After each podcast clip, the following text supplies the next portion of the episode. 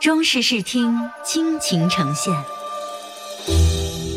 第八集。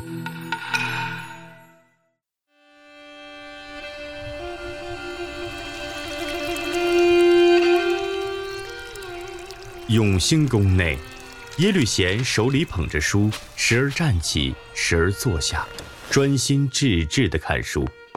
萧绰缠着他，在一旁喋喋不休。耶律贤也不理睬。萧绰有点恼羞成怒，气愤地抢过他手中的书，摔在地上。哎，我在和你说话呢，你听见没有？皇上用人胆做药引子，草菅人命，闹得群情激愤，怨声载道。你还有心思读书啊你？唉，此事我也义愤填膺，可是谁劝得了父皇？这不是去老虎身上拔毛吗？萧骨炼制什么长生不老药，分明是无稽之谈，简直荒唐可笑。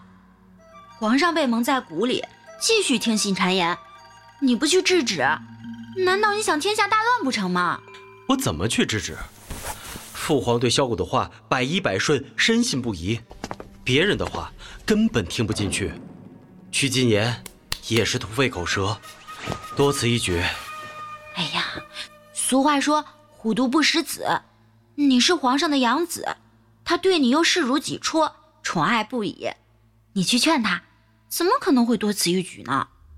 不错，父皇是很疼我。不瞒你说，我劝过他了，已经被父皇臭骂一顿。什么？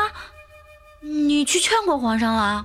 父皇一心想要长生不老，已经鬼迷心窍。诸位皇叔也都愤慨不已，束手无策。唉，听说萧谷设坛做法，请求天神赐予圣水，以给皇上服药。不如我们去阻止萧谷做法，揭穿他的诡计。万万不可！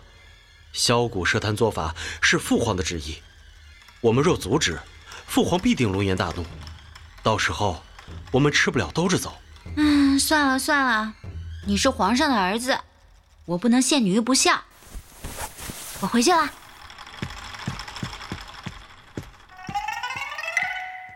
萧绰见耶律贤顾虑重重，扭头便走，直奔萧谷社的神坛方向而去。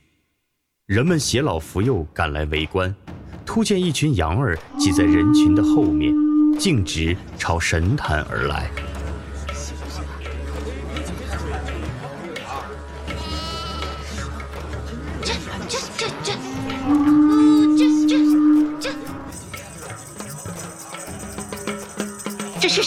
羊，竟跑这里来了？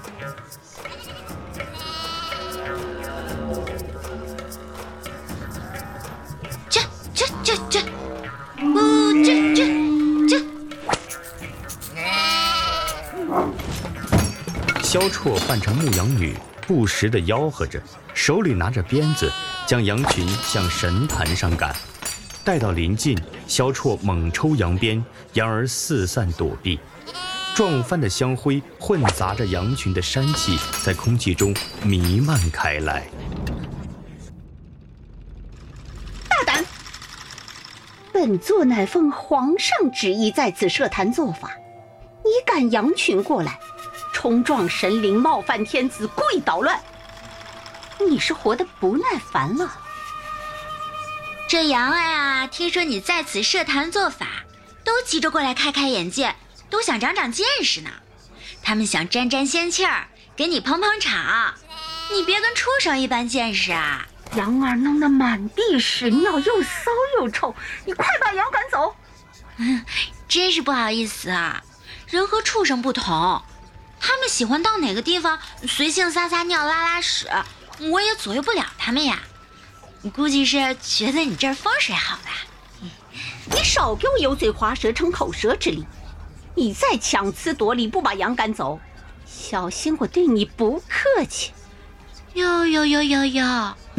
你这把年纪，看着还是有几分姿色，定是用了什么长生不老药。等仙药炼好，也给我这羊儿吃点。这羊长成了长生不老的羊大仙儿。可以多送你一些剪不完的羊毛呢。眼下你别那么小家子气嘛。岂有此理！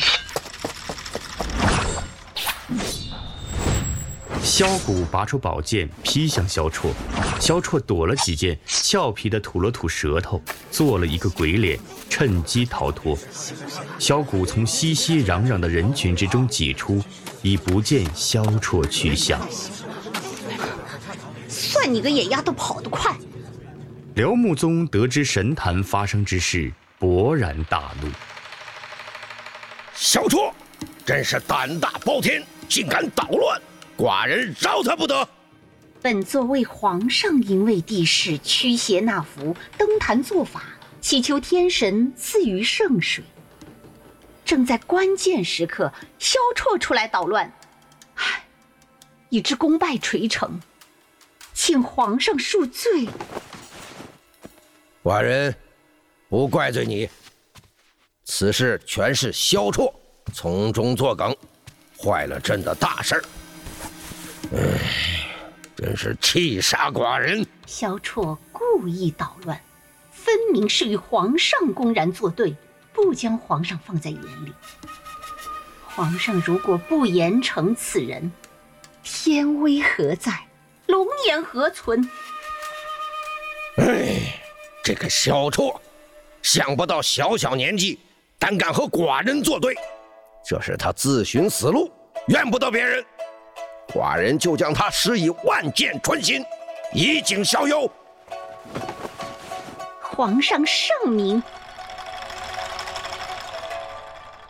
御林军将萧绰押来，五花大绑吊在木桩上，周围数十弓箭手拈弓搭箭，蓄势待发。萧谷嘴角扬起一抹神情得意的冷笑。辽穆宗坐在御椅上，一脸怒色。萧绰拼命的挣扎道：“放开我！快把本姑娘放下来！”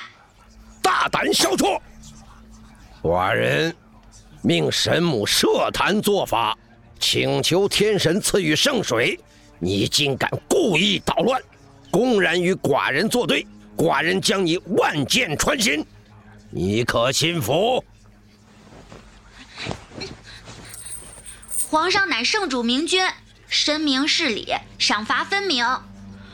如果萧绰冤枉而死，实在是有辱皇上美誉。萧绰死不瞑目的鬼魂，也会日夜跟在皇上身旁喊冤，皇上难免会坐卧不宁，寝食难安。你，你故意捣乱神母做法，目无君上，寡人杀你是你罪有应得，有什么可冤枉之处？神母设坛做法。是杨儿捣乱，与我何干？杨儿犯了罪，应该由杨儿问罪才对。我向来把皇上当做天神一样敬重，借我天大的胆子，我也不敢和皇上作对啊！这账怎么能算到我身上呢？胡搅蛮缠！你故意将羊群赶来捣乱，还在这里信口雌黄、强词夺理。皇上，我听说神母设坛做法，只是想去开开眼界。不料不听话的杨儿闯了祸，皇上明鉴，我我冤枉啊！皇上，萧绰巧舌如簧，皇上不要被他的谎话所蒙蔽。若不杀了萧绰，就会触怒天神，那就无圣水可得，没有圣水炼丹服药。皇上如何长生不老？神母所言极是。小绰，不管你说什么，都无济于事。寡人非杀了你不可。